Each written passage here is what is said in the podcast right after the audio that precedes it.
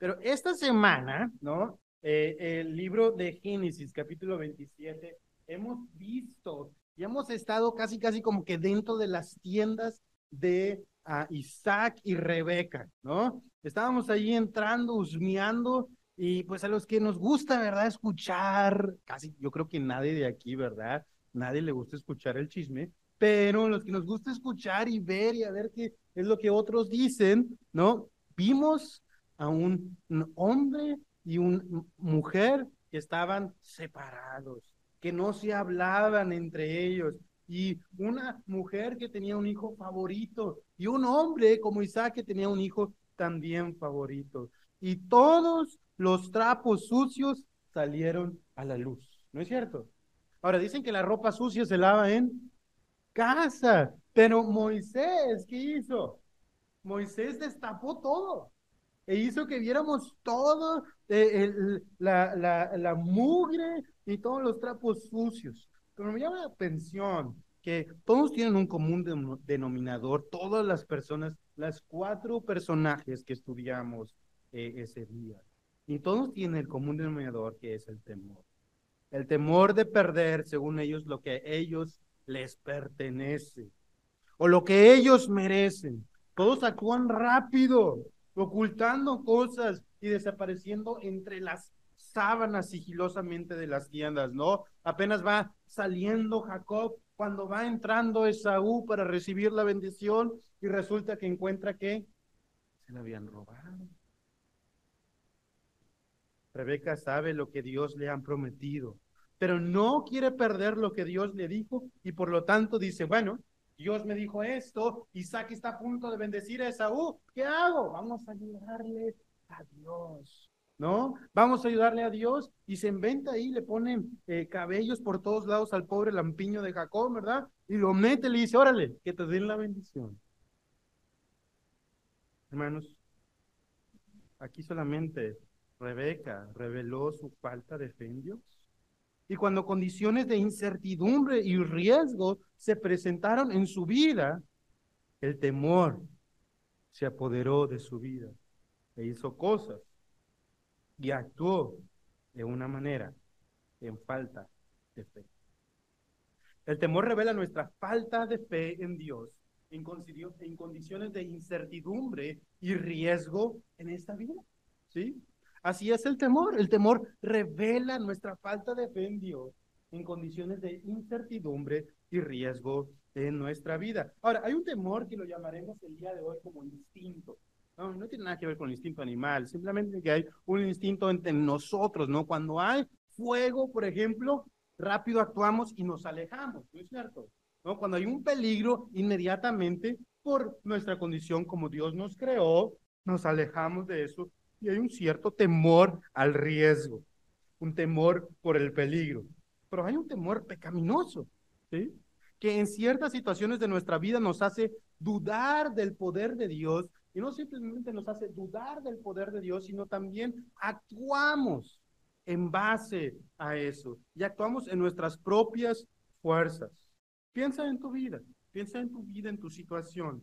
¿Qué has hecho que parece que tiembla tu corazón y tiembla tu vida y parece que se acaba. ¿A qué le tienes miedo? ¿Qué te hace temer? Bueno, pues tú puedes ser sincero y honesto en tu cabeza, no te voy a preguntar, a nadie vamos a exhibir, pero hay situaciones en las que nos hemos topado con la pared y ha sido un momento de incertidumbre y de riesgo en nuestra vida y le queremos igual que Rebeca darle una ayudadita a Dios. Porque no es cierto que cuando mi futuro parece incierto, soy temeroso. No es cierto que cuando pues veo que no hay una pareja en puerta, soy temeroso. No es cierto que ah, cuando encuentro un trabajo, ¿verdad? Y este no puede mantener la familia y, estoy afligido y, y me cuesta pagar los recibos y llegar al final de la quincena, soy temeroso.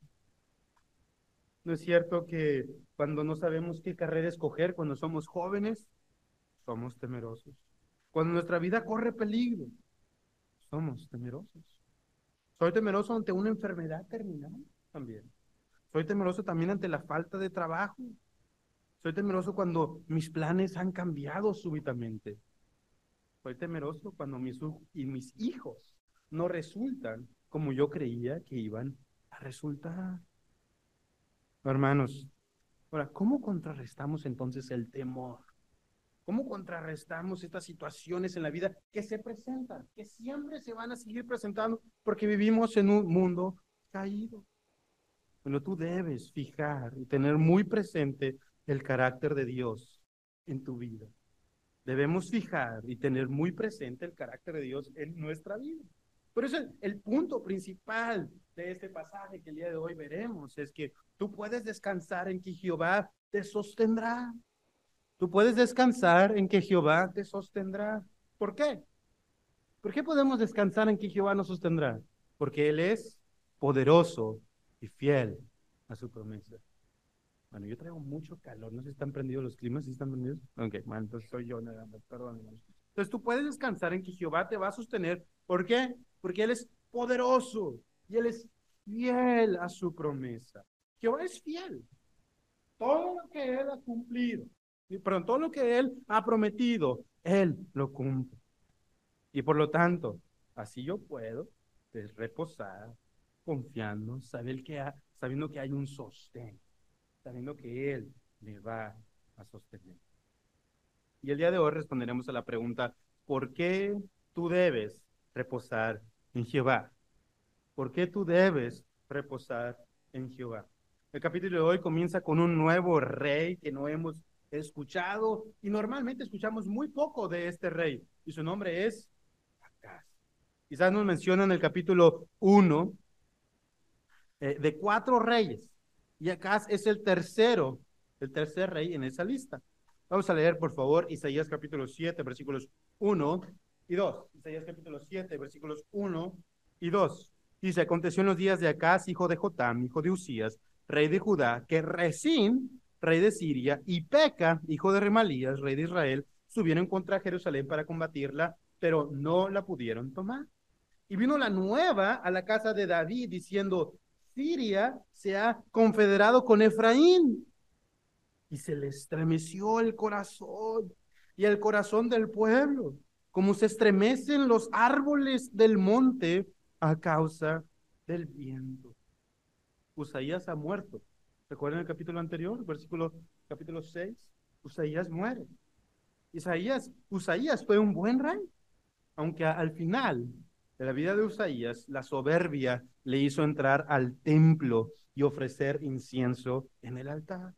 Y Dios le castigó con una lepra repentina mientras estaba ahí. Y al final muere y le sucede su hijo Jotam, otro buen rey también. Él también fue un buen rey y no fue soberbio como su padre.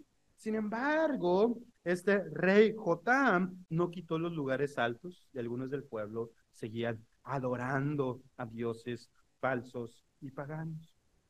Entonces tenemos a Usías, el abuelo, ¿ok? Tenemos después a Jotam, el padre, y hoy veremos a Acaz, el hijo. El rey Acaz tiene los mejores ejemplos. Su abuelo Usías, un gran rey que amaba al Señor y amaba al pueblo, que trajo riquezas al país y prosperidad. Tuvo de ejemplo a su padre Jotam, quien también cuidó del pueblo ¿no? ¿Cuántos de nosotros nos hubiera gustado tener abuelos, buenos abuelos en nuestra vida? ¿no? ¿Cuántos de nosotros nos hubiera gustado tener ese ejemplo de un buen abuelo que cuidaba de su esposa y de sus hijos y de sus cosas? Un buen padre como Jotam. Pues, eh, tenía todo. Un buen abuelo, buen ejemplo. Un buen ah, padre, Jotam, un buen ejemplo y ahora venía acá. Normalmente tienes buen abuelo, buen padre, ¿qué va a suceder? Un buen hijo, ¿verdad? Un buen nieto. Normalmente eso es lo que sucede. Y ahí estaba acá, tenía todo para ser un buen hombre, un gran rey. Sin embargo, el versículo 1 y el versículo 2 nos presenta una situación bastante difícil. Vamos a ver de qué está hecho, de qué está hecho Acaz. Acaz escucha una de las peores noticias de su vida. Está rodeado por dos ejércitos. ¿sí? Por dos ejércitos. el rey Resín y el rey Peca. El rey Resín es el rey de Siria. Ahora, hermanos, en el versículo 1 y el versículo 2 hay muchos nombres, ¿sí? Pero nada más concéntrate en dos, ¿ok? El rey de Siria, ¿sí? Y el rey de Israel, ¿ok? Entonces es Resín y Peca, ¿ok? Peca, Resín, es todos. Entonces, el rey Peca es el rey de Israel, ¿ok? Peca, rey de Israel, y Resín es el rey de Siria. ¿Estamos hasta ahí? Ok, nada más concéntrate en eso. Hay muchos nombres. Que el hijo de quién sabe quién, quién sabe qué. Nada más concéntrate en eso. Entonces, el rey Resín es el rey de Siria y Peca es el rey de las tribus del norte de Israel. No se estaban atacando entre unos y otros, pero es, Peca es el rey de las tribus de Israel. Y recuerda que después de, del rey Salomón, ¿sí? Del rey Salomón, tenemos las tribus de Israel que se separaron en dos. No se quisieron eh, sujetar a Reboam y se separan. Allí hay una revolución. Y las diez tribus del norte y las, tribus, y, las tribus del sur, pues siempre constantemente hay, hay guerra. Y estamos viendo pues la historia de las tribus del sur en Isaías. Judá, eh, que es quien se representa con el rey Acaz. Ahora, se han aliado estos dos reyes contra Judá, ¿ok? Y han sitiado, están acampando y quieren tomar Jerusalén. No han alcanzado a tomar Jerusalén. Ahora, ¿qué haces? ¿Qué haces cuando tienes a dos pueblos, dos reyes poderosos como el de Siria, que se confabula con eh, tu enemigo del norte y te va a atacar? Ahora, más o menos se parece, pero no es nada similar, como cuando está el señor de la CFE afuera de tu casa y está a punto de cortar el cable y tú dices, no, está la cuadrilla ahí, ¿verdad? Tú los ves de fuera y tiembla tu corazón y dices, ¿y ahora qué voy a hacer sin luz? La cosa es que la gran diferencia es que cuando estás tú viendo que van a cortar la luz, ¿no? No temes por tu vida, ¿o sí? No, no van a quitarte a tus hijos, ¿o sí? No te van a quitar tus tesoros. No te van a quitar tus cosas. No van a entrar a tu casa. Simplemente te van a cortar la luz. Ahora, este rey, sí, acá, iban a quitar a sus hijos iban a quitar todas sus posesiones, iban a matar a su pueblo. ¿No estarías tú preocupado? Claro que sí. Y por eso dice que su corazón se estremeció y el corazón del pueblo se estremece como los árboles que los agita el viento. ¿Cómo es entonces, hermanos? Y yo puedo descansar en Jehová que Él me va a sostener, que Él es poderoso, que es fiel a sus promesas. ¿Cómo es eso entonces? ¿Por qué debo y puedo reposar en Jehová? Bueno, vamos a ver el día de hoy dos cosas. ¿Por qué debo y por qué puedo reposar en Jehová? Tú puedes reposar en Jehová porque el poder de Jehová es infinitamente superior a tus problemas. Tú puedes descansar reposar en el poder de Jehová, porque es infinitamente superior a tus problemas. Versículos 3 al 9. ¿Me acompañan en la lectura? Ah, viendo, por favor, dice, entonces dijo Jehová a Isaías, sal ahora al encuentro de Acaz, tú y Sear Jasub, tu hijo, al extremo del acueducto del estanque de arriba, en el camino de la heredad del lavador, y dile, guarda y repósate no temas, ni se turbe tu corazón a causa de estos dos cabos de tizón que humean por el ardor de la ira de Resín y de Siria, del hijo de Ramalía. Ha acordado maligno consejo contra ti el sirio, con Efraín y con el hijo de Remalías, diciendo, vamos contra Judá y aterroricémosla y, y repartámosla entre nosotros y pongamos en medio de ella por rey al hijo de Tabel por tanto, Jehová el Señor dice así, no subsistirá ni será, porque la cabeza de Siria es Damasco y la cabeza de Damasco es Resín. Resín es el rey de Siria. Y dentro de 75 años Efraín será quebrantada hasta dejar de ser pueblo. Y la cabeza de Efraín es Samaria. Y la cabeza de Samaria, el hijo de Remalías. ¿Cómo se llama el hijo de Remalías? Peca, peca, ¿ok? Peca. Y ese peca, dice, es la cabeza de Samaria. Si vosotros no creyereis, de cierto no permaneceréis. Ok, entonces, ¿cómo se llama el rey de Siria? Rezín. ¿Y el rey de las tribus del norte? Peca. Ok, ya no se van a olvidar. Rezín y Peca. ¿Está bien? Entonces, no se concentren en otras más. Pues menciona al padre de, de, de Peca, ¿verdad? Pero no nos concentremos en eso, por favor, para no confundirnos. Ahora, Isaías escucha la voz de Dios y le dice, ve con Acaz, ve con Acaz, anda revisando Acaz las provisiones de agua para la guerra y lo vas a encontrar allá en el acueducto. Y me encantan todos esos detalles que él da, ¿no? Y dile palabras de consuelo a Acaz. Habla a su corazón. Dile que se esté alerta, que mantenga los ojos abiertos, que guarde todo esto, ¿no? Sin embargo, también dile, repósate y ten calma. Repósate y ten calma. Si yo hubiera sido Isaías, le preguntaría, a ver, señor, escuche bien. Escuche, ¿cómo, dijiste? Que repose, que tenga calma. Sin embargo, Dios sigue hablando y le dice que no se turbe su corazón, versículo 4. Claro que Dios conoce nuestro estado de ánimo cuando algo así sucede. Cuando estás con todas las dificultades del mundo, que parece que todo mundo te está sitiando, y no simplemente eh, eh, eh, está difícil la situación porque el rey es responsable del pueblo y por lo tanto seguramente estaba turbado su corazón, y estamos en una escena tan agobiante que son dos contra uno. Ola de montoneros, dirían otros, ¿verdad? O sea, se están acercando contra ti, dos contra uno. ¿Qué, esperanza tengo yo de salir sobreviviente a esto? ¿No muchas veces así es nuestra vida? Parece que ya no tengo escapatoria. Parece que aquí se acabó todo. ¿Cómo vamos a salir bien librados de esto? Cuando algo así sucede, pues se nos hace un nudo en la garganta. Recuerdo muy bien cuando tenía un, examen, ¿no? Y sobre todo cuando no había estudiado, pues me daba una, un dolor de panza horrible estoy muy contento porque ya se acabaron esos días de estudiante, ¿no? Pero el corazón del rey así estaba ante, tambaleando ante el ejército enemigo de estos dos reyes. Imagínate también el corazón del pueblo, y dice en el versículo 2, que estaba estremecido y se mecía como los árboles con el correr del viento. ¿Qué hacemos con nuestras emociones?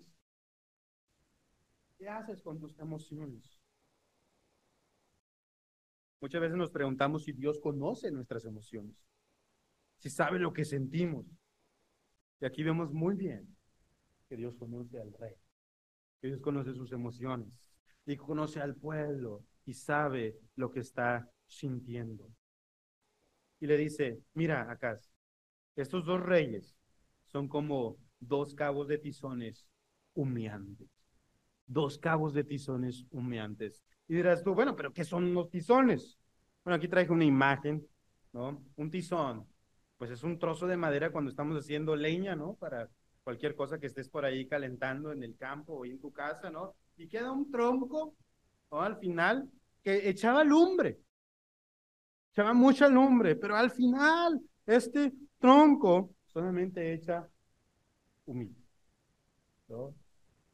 Y cuando ya echa humito, y ya se ha calentado, ya no es el mismo tronco fuerte, ¿no? Sino ahora es un tronco quebradizo, que es fácil de romper. Son insignificantes.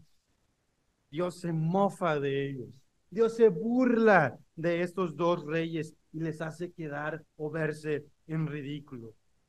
Y si los ves a través de tus lentes, ves hombres guerreros acampando alrededor tuyo. Ves que traen unas espadas grandes y arcos fuertes que están listos para matar.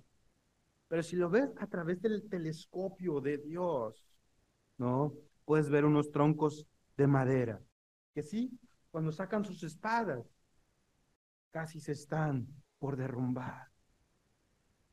Y ahorita ya ni un lumbre tienen simplemente son troncos humeantes, débiles y quebradizos. De verdad que el poder de Jehová es infinitamente superior a tus problemas y a mis problemas. Acá tenía que cambiarse de lente. Tenía que cambiarse de telescopio y ponerse los lentes o el telescopio de Jehová. Jehová le dice, en efecto, fíjate que sí, ellos han acordado un maligno consejo contra ti. ¿sí?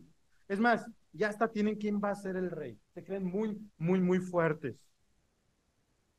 y te quieren aterrorizar y van a repartir sus despojos y, van, van, a poner en, en, en, en, Jerusalén un rey que es el hijo de Tabel. Pero desde ahorita te digo, versículo 7, no será así. No será así. No va a pasar nada de eso. No van a poder cumplir sus dichos. Van a caer en la ridícula. Estas cabezas son simples hombres. Resín y peca, dirían algunos, no trae nada en el morral. Están destinados a perder. Yo los voy a destruir. Y en el final, el versículo 9, usa un juego de palabras, eh, Jehová, y esa misma palabra al final dice, si vosotros no creyereis, de cierto no permaneceréis. Creyereis y permanecer viene en la misma palabra en el hebreo, o palabras muy similares. Le dice, si no crees, como quiera Resín y Peca van a fracasar. Pero si tú no crees, tú tampoco vas a permanecer. Tú no vas a permanecer. Y tú también te irás a la ruina. Por eso Dios envía a Isaías al acueducto, donde está Acaz. Y lo envía con su hijo. No sé si vieron allá al principio, en el versículo 3, que lo envía con su hijo, Sear Jasub, para recordarle a Acaz su ministerio. ¿Cuál era el ministerio de Isaías? El ministerio de Isaías era anunciar que iba a quedar un remanente si no se arrepentía constantemente ha hablado en el libro de Isaías de un remanente fiel que se iba a encontrar en el pueblo.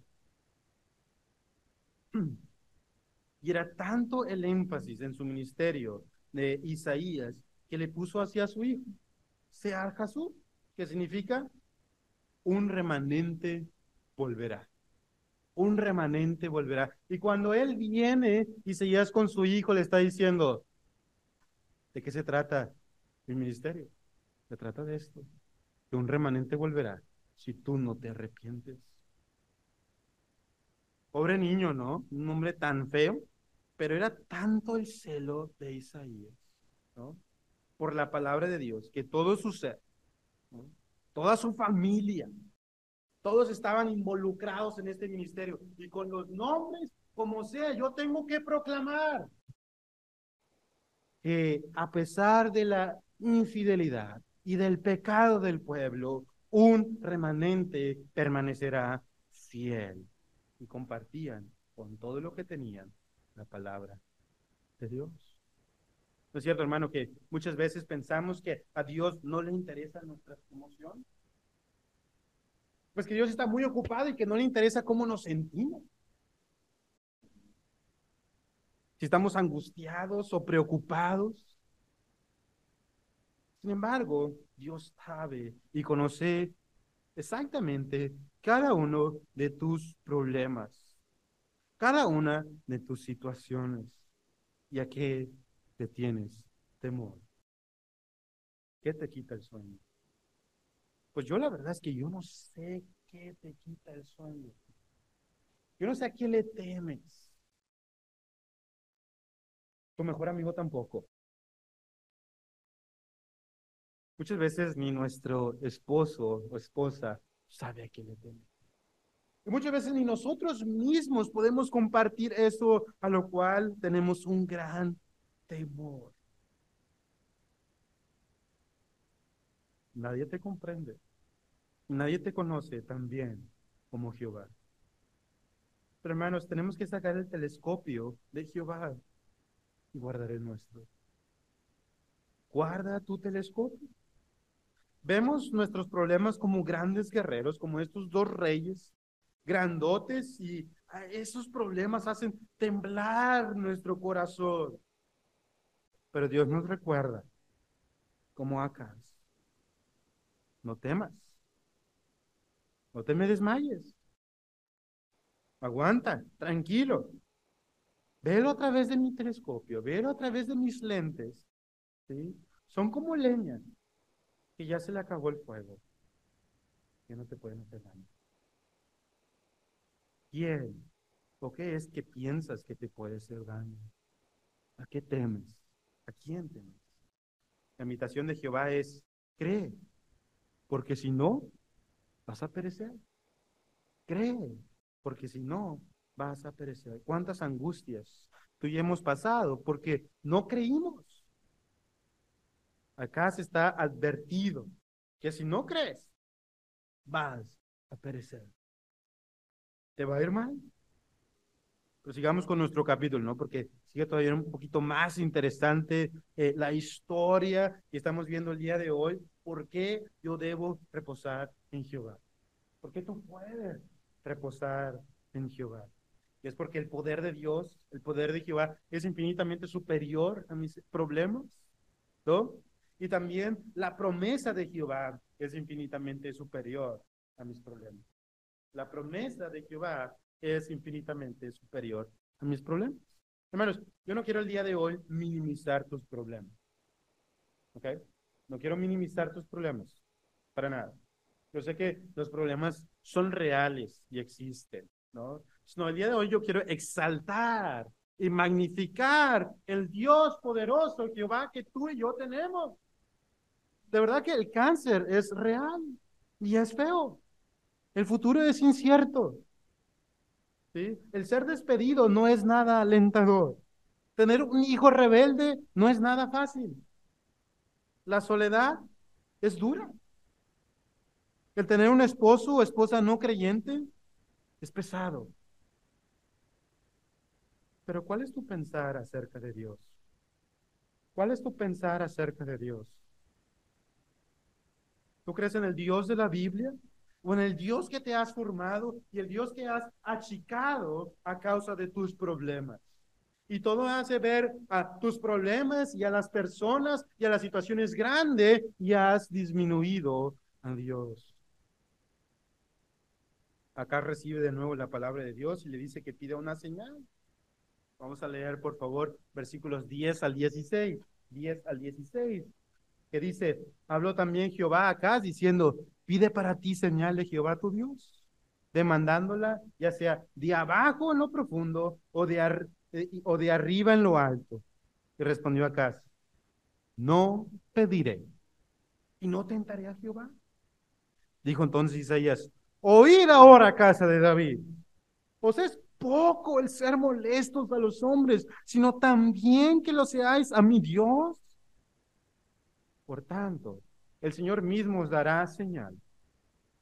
De aquí que la Virgen concebirá y dará a luz un hijo y llamará su nombre Emanuel.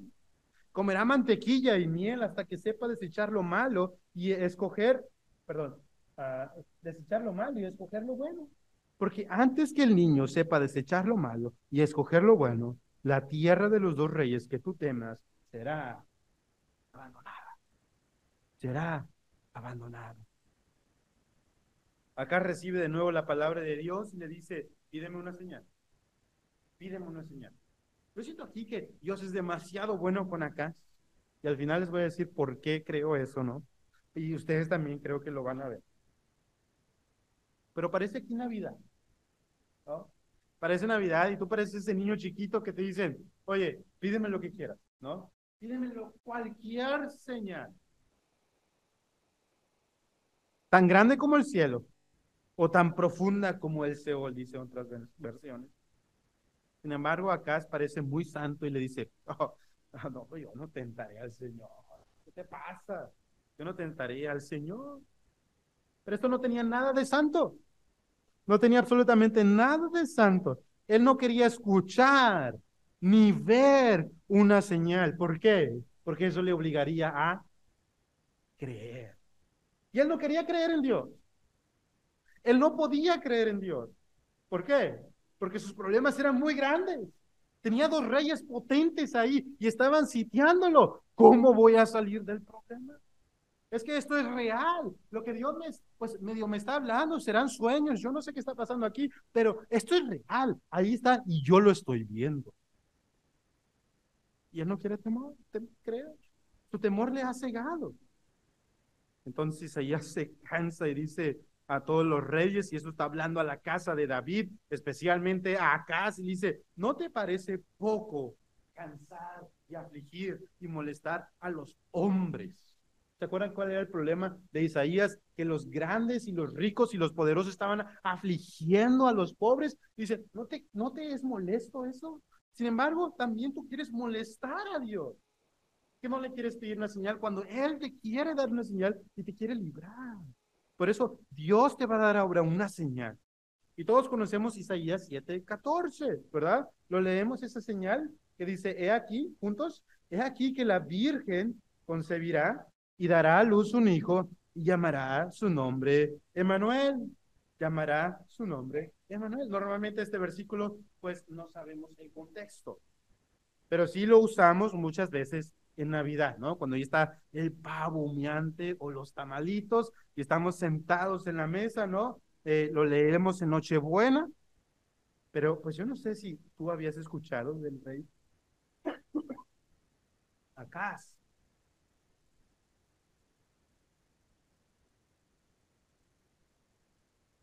Ni sabes qué fue con su vida, ¿no? Del rey Acaz.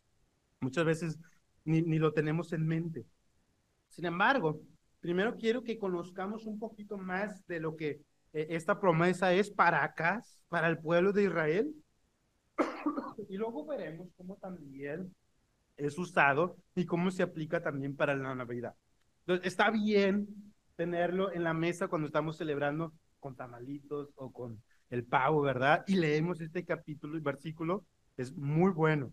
Sí se trata de eso, pero ¿cómo aplicó para el rey acá? Ay, por tanto gritar, ¿verdad? Entonces, imagínate, eh, tú eres un judío, ¿no? Y escuchas de eso. Para ti no se te viene a la mente, oh, sí, Navidad, ¿no? Eh, pavo, canciones villancicos, el pinito y todo eso. Para ti no se te viene eso cuando escuchas a Isaías 7:14, ¿no? Tú escuchas esto y dices, oye, ¿esto, ¿esto qué onda? Esto es una profecía. Pero la profecía no se acaba en el versículo 14. La profecía continúa hasta el versículo 16, ¿verdad? El versículo 14 vemos que nacerá un niño de una virgen y llevará un nombre. Se va a nacer un niño, ¿sí? Y va a llevar un nombre, y ese nombre será Emmanuel, que Dios va a estar con nosotros, que Dios va a ser por nosotros y va a estar ahí con nosotros. Ahora, cuando está en el problema, acá parece que no está Dios con él. Sin embargo, dice, yo voy a estar ahí con ustedes. Versículos 15 nos dice de su dieta. ¿Qué va a comer? Mantequilla y miel. ¿Hasta cuándo? Hasta que sepa deshacer, desechar lo malo y escoger lo bueno. Ahora, ahí nos dice más o menos una época, cuándo va a suceder todo esto, ¿no? ¿Cuándo un niño más o menos es capaz de decidir entre lo bueno y lo malo?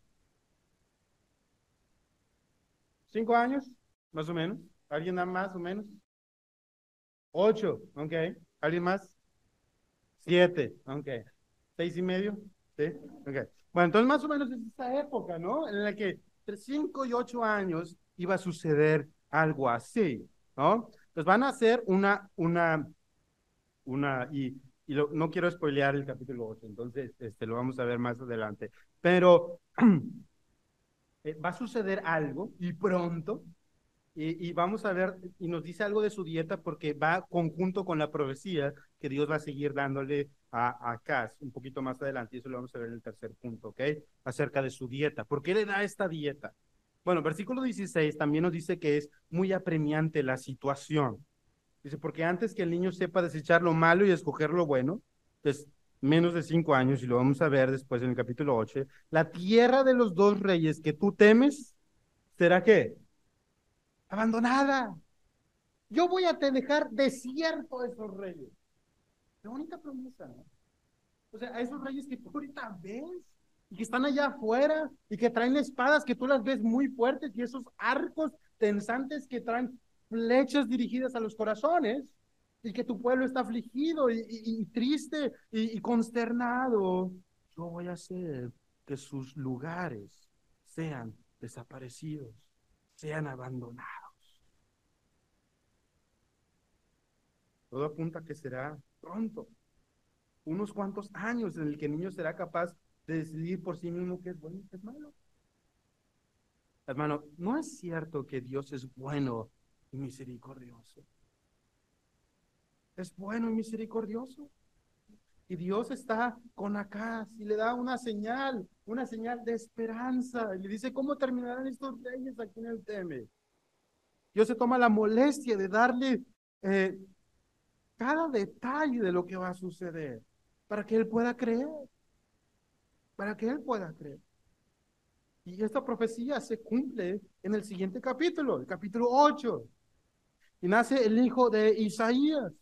Y estos dos pueblos son aniquilados por un pueblo mucho más poderoso que son los asirios. ¿sí? Y los asirios destruyen al rey de Siria. ¿Cómo se llama el rey de Siria? Resín. ¿Cómo se llama el rey de Siria? Resín. ¿Y el rey, el rey de Israel del norte? Peca. Muy bien. Entonces ya más o menos, ¿qué lo vamos a aprender, hermanos? Ok, ahí va. Y luego entonces, la señal que Jehová dio se cumple.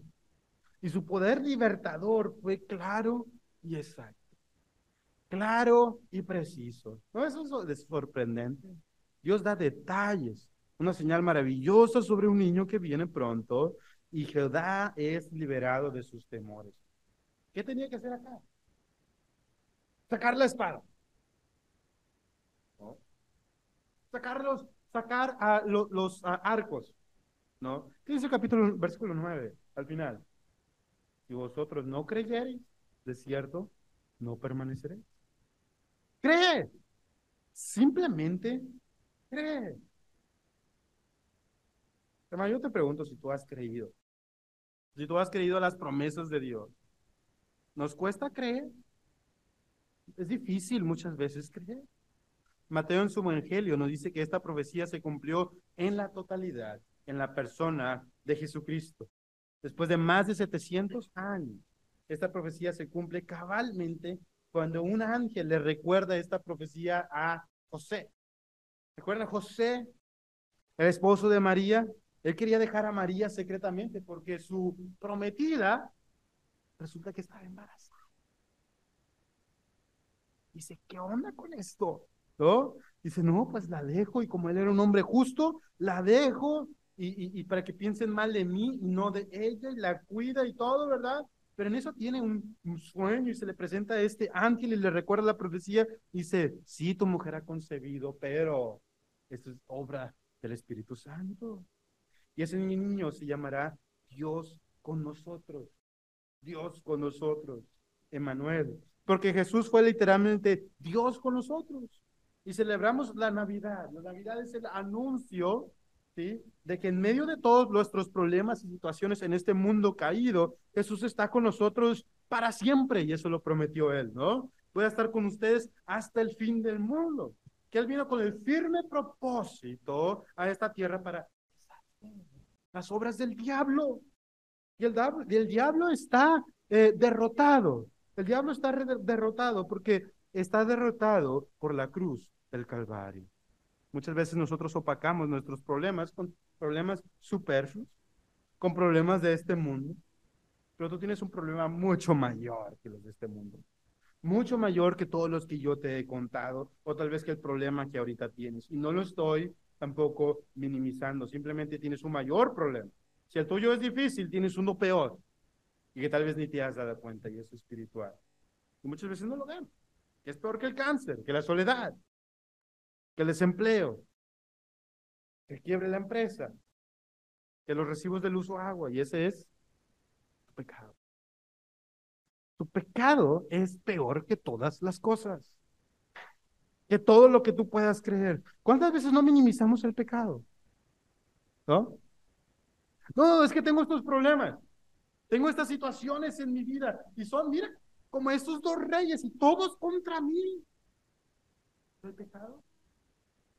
No, hombre, fue una mentirilla, Mario. No, hombre, pues, Y tendemos a minimizarlo.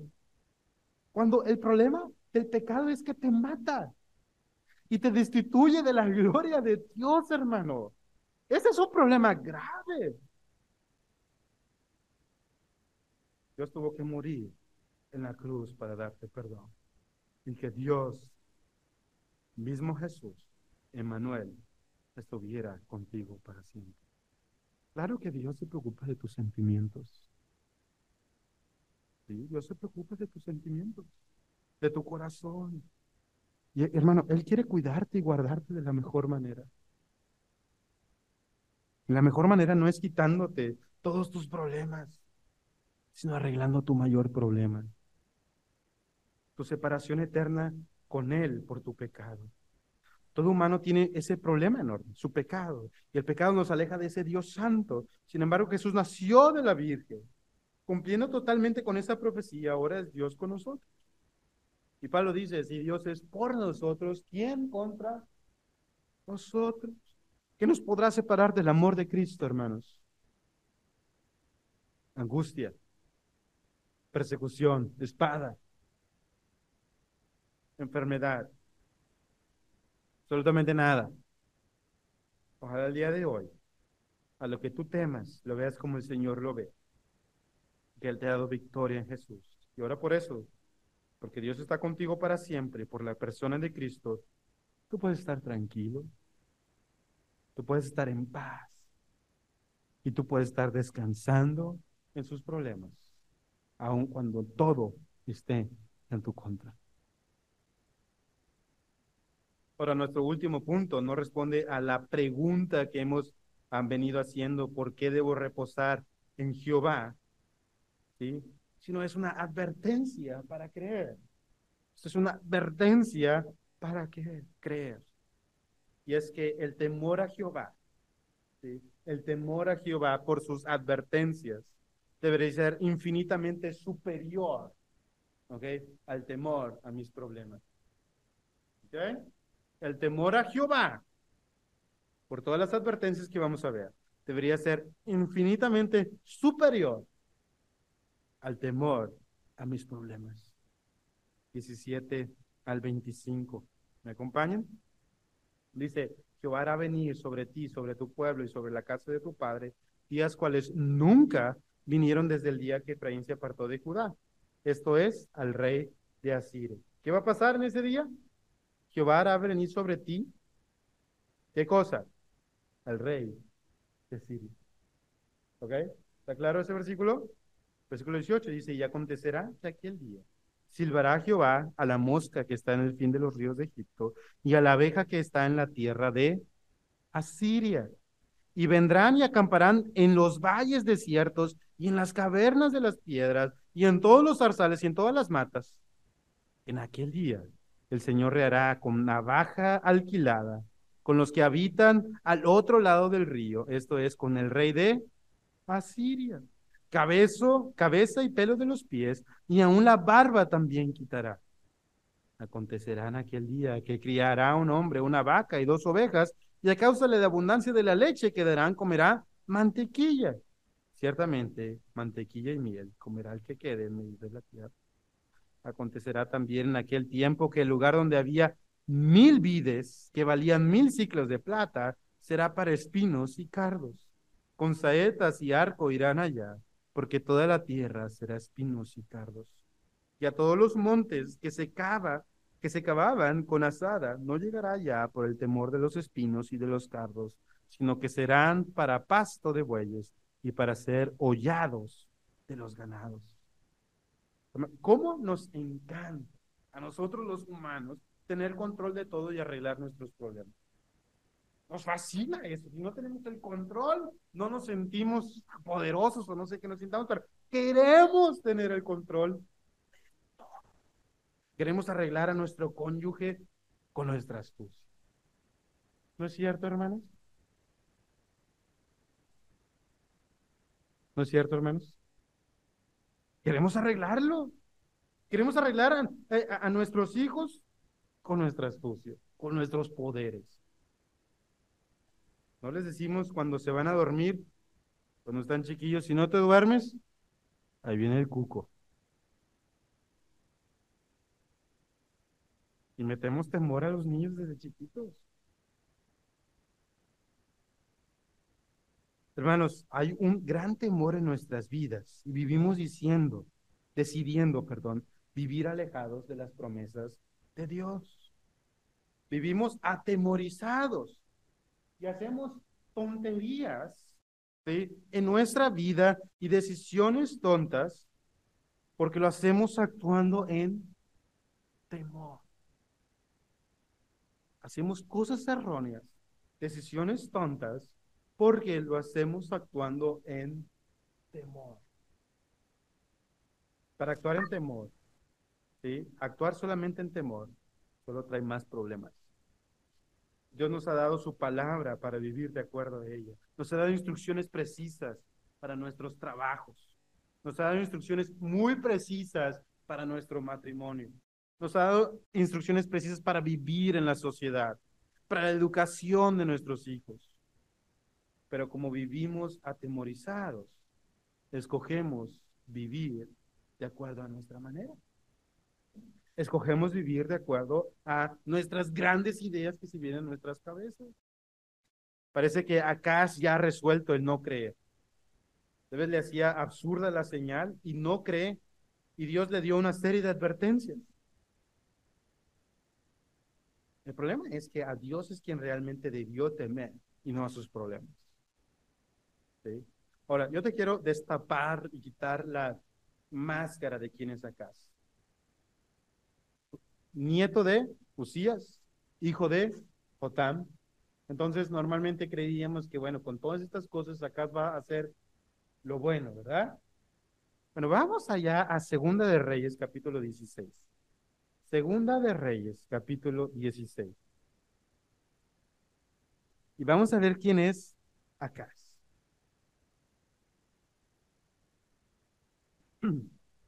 Ahí guarden Isaías, ¿ok?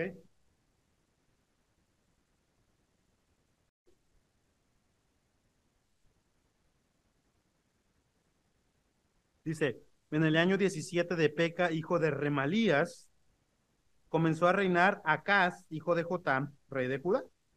¿Ok? Tenemos a los mismos personajes. Cuando comenzó a reinar Acaz era de 20 años y reinó en Jerusalén 16 años. Y no hizo lo recto ante los ojos de Jehová su Dios, como David su padre. Versículo 3, muy importante. Antes anduvo en el camino de los reyes de Israel. Los de Israel del norte eran malos como, eh, como Peca, ¿sí? Y aún hizo pasar por fuego a su hijo, según las prácticas abominables de las naciones que Jehová echó delante de los hijos de Israel. Yo quería traer una imagen del ídolo de Moloch, pero causa de los niños que están aquí, no lo traje, porque es espantosa, ¿sí? Es muy feo. Los ponían ahí para que sus hijos sacrificaran a sus hijos con un, en un fuego ardiente. Asimismo sacrificó y quemó un cienso en los lugares altos, y sobre los collados y debajo de todo árbol frondoso. Sacrificó y quemó incienso a ídolos, hermanos. Entonces Resín, rey de Siria, y Peca, hijo de Remalías, rey de Israel, subieron a Jerusalén para hacer guerra y sitiar a Acaz, mas no pudieron tomarla. En aquel tiempo el rey de Edom recobró Elat para Edom y echó de Elat a los hombres de Judá y los de Edom vinieron a Elat y habitaron allí hasta hoy. Entonces Acaz envió embajadores a Tiglat Pileser. ¿Quién es este? Es el rey de Asiria. ¿Ok? El rey de Siria diciendo, yo soy tu siervo. Ahora peor se pone, ¿y tu hijo? O sea, le estaba diciendo al rey de Asiria, padre, sube y defiéndeme de mano del rey de Asiria y de mano del rey de Israel que se han levantado contra mí. Versículo 8 está más tremendo. Dice, y tomando acá la plata y el oro que se halló en dónde? En la casa de Jehová y en los tesoros de la casa real, envió al rey de Asiria un presente. ¿A poco no estaba tremendo este hombre? ¿Qué hace? Le dice, soy tu siervo, rey de Asiria soy tu hijo. Y es más, ahí te van unos presentes. De la casa de Jehová, del templo. ¿Y de dónde más? De lo que habían acumulado sus padres. ¿Sí? ¿Quién lo había acumulado? Los buenos reyes. ¿Quiénes eran? Usías y Jotán. Tenían bastantes riquezas y lo habían acumulado y se lo habían dejado acá para ser poderoso y grande y tenía todo para confiar en Jehová. Tenía dinero, tenía situaciones prósperas en la vida de Israel. Y sin embargo, decide ir en pos del rey de Asiria. ¿Verdad que Dios había sido muy bueno con la casa? Muy misericordioso, muy paciente. Le da una señal preciosa. Es más, el mismo evangelio viene allí incluido. Y acá se echa todo a perder. Sacrifica a tus hijos ante Moloch. Sacrifica a dioses paganos. Hizo todo para librarse de su más grande temor, que era Peca y Resí. Y hasta le dijo al rey de Asiria, yo soy tu siervo, padre mío. Se humilla a tal grado y le da la plata y el oro que viene al templo, ¿no? ¿Y qué sucede? Que este rey de Asiria, Jehová le profetiza que será lo peor, ¿sí? Será de lo peor. Y será peor de lo que tú temías. Todavía va a ser peor. Vayamos allá a Isaías capítulo 7, regresemos ahí rápidamente a Isaías capítulo 7 y versículos 18 al 19. Y le dice el, rey, en versículo 17 dice, Jehová hará venir sobre ti. ¿Qué va a hacer? ¿Qué va a venir sobre ti? De lo peor que esto es al rey de Asiria. Y acontecerá que en aquel día que va a traer a Egipto y a Asiria y van a acampar también contra ti en los valles de los desiertos. En todos lados los vas a ver. En las piedras, en los zarzales y en todas las matas. Por todos lados tú vas a ver alrededor de ti al rey de Asiria. ¿Y sabes qué te van a hacer este rey de Asiria? Ellos te van a humillar. En aquel día raerá con navaja alquilada. ¿Cuál es la navaja alquilada? La navaja prestada. Es el rey de Asiria, ¿verdad? Dice, a ver, véngase para acá. Esta es mi navaja alquilada, que es el rey de Asiria, que tiene un nombre también muy feíto, ¿verdad? Pero le dice, bueno, con esta navaja yo te voy a humillar. ¿Y cómo lo va a humillar? El rey de Asiria te va a quitar el pelo de la cabeza y el pelo de los pies. Y también la barba te va a quitar. Ahora, para un hombre, el depilarse no está padre, ¿no? No está bien, ¿no? Según el texto, ¿no? Bueno, no estoy diciendo que sea pecado, o sea, si tú te depilas, bueno, ya cada quien, ¿verdad? Pero no, no, no está, no está, aquí no está siendo bien visto, sino es algo humillante. Está haciendo algo humillante para él. Quitarle el pelo, la barba, ¿no? Y el pelo de los, de los pies, de las piernas, ¿no? Es humillarle.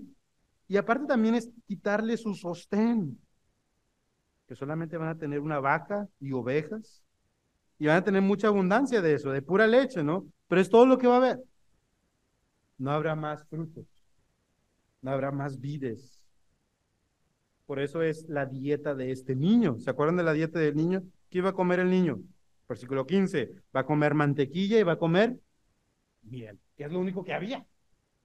¿Sí? No es porque estuviera a dieta, sino porque es lo único que había. Ni modo, esto es lo que hay y eso es lo que va a comer el niño. Y del 23 al 25, veamos cómo los va a dejar completamente en la ruina.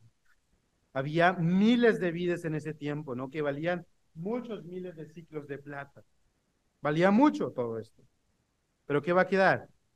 Va a quedar espinos y carnes. Y los van a destruir. ¿Recuerdas qué había pasado con el capítulo 5? Que había una vid frondosa y bonita, pero resultó que dio vides, uh, uvas silvestres. Y Dios dice, ¿sabes qué? Esta vid yo la voy a desechar. Y en parte es esto, ¿no?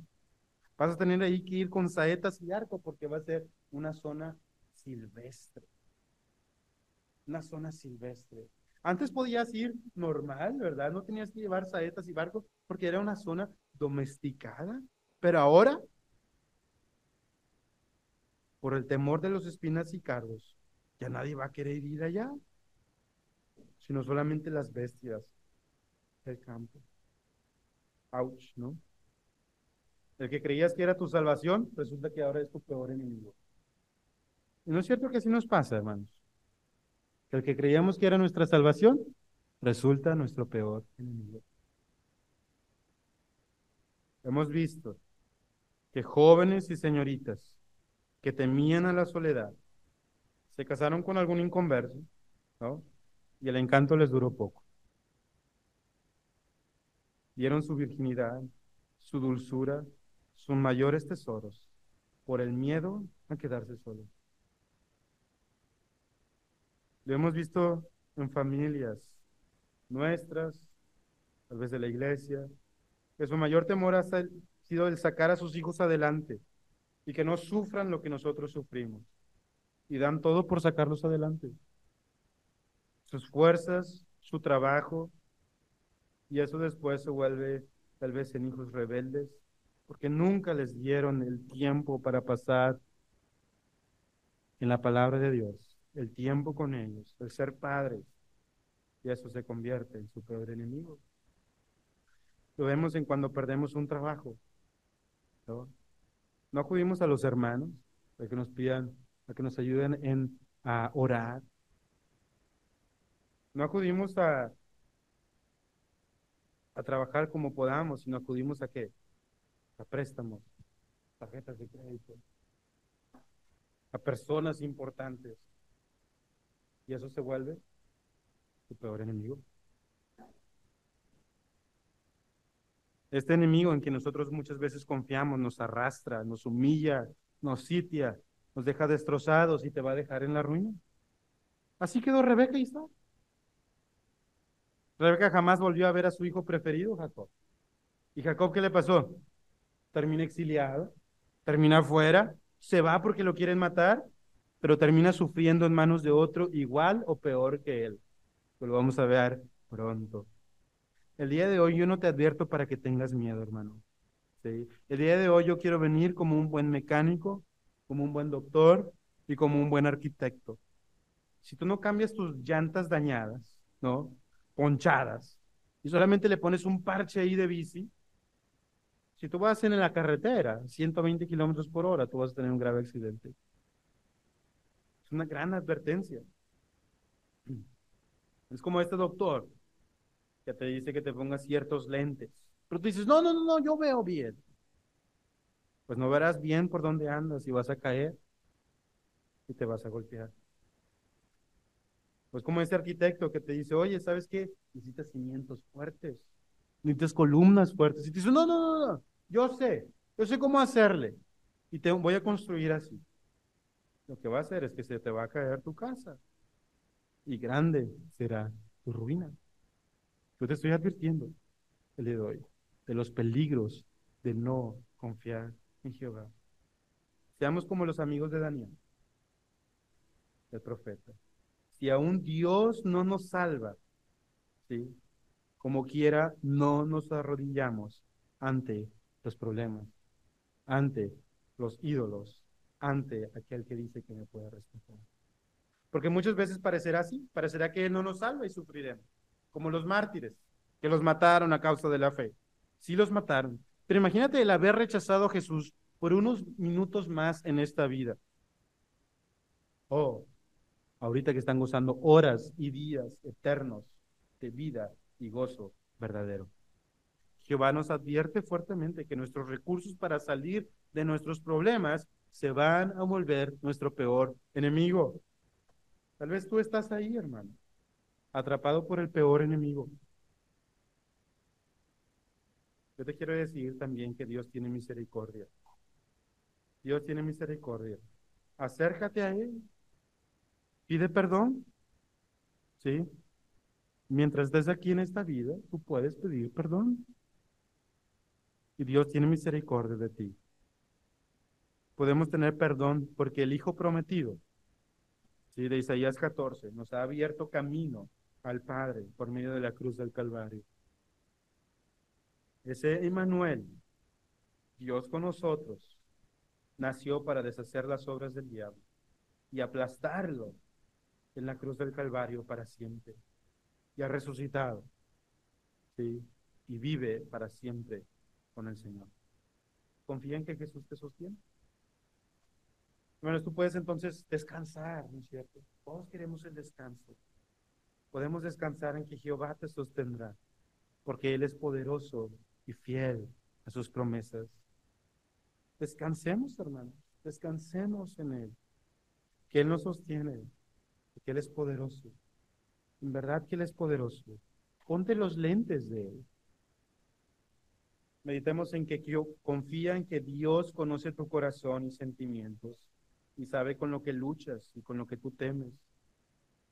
¿Sí? Él sabe con lo que luchas y con lo que tú temes.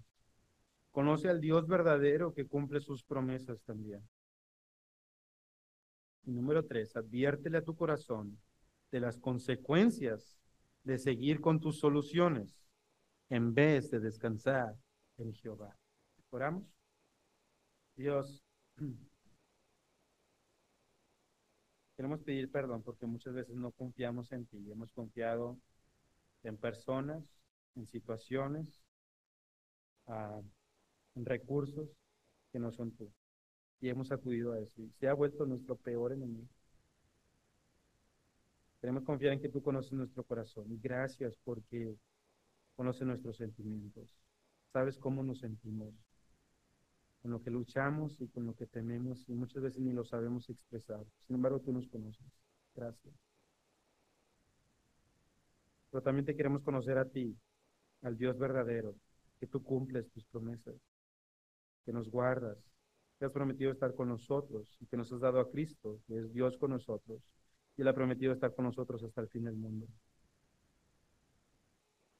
Que se llenos a estar conscientes de las advertencias, de las consecuencias de seguir nuestras soluciones.